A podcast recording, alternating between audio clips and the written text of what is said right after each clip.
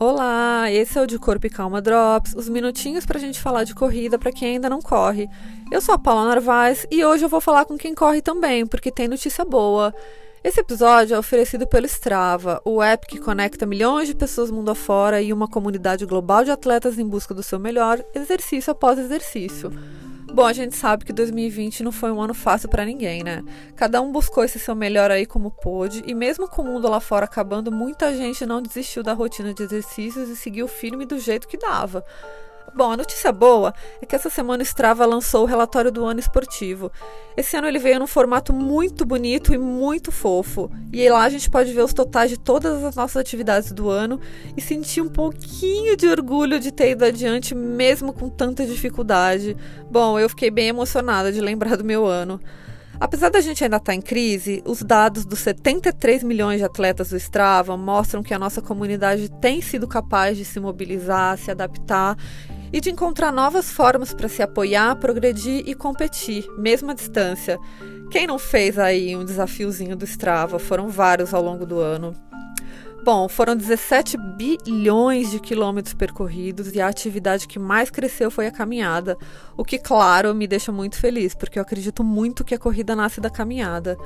O mais legal de tudo isso é ver como, apesar de todas as dificuldades, demissões e do trabalho invisível, nós mulheres persistimos e mantivemos os nossos treinos. Os números mundiais do relatório mostram que treinamos mais do que no ano passado, o que significa que realmente acreditamos no poder transformador do esporte e não abrimos mão.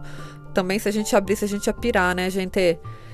E apesar do meu treino mais longo desse ano ter sido 18 quilômetros de corrida, bem longe do meu maior treino do ano passado, esse ano eu treinei bem mais.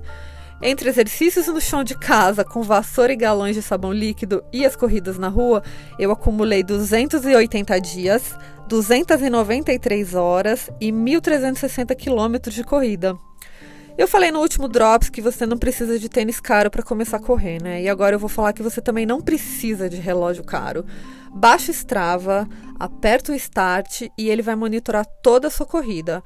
No final do treino você encerra a atividade e lá vai estar o mapa por onde você correu, o tempo e o ritmo.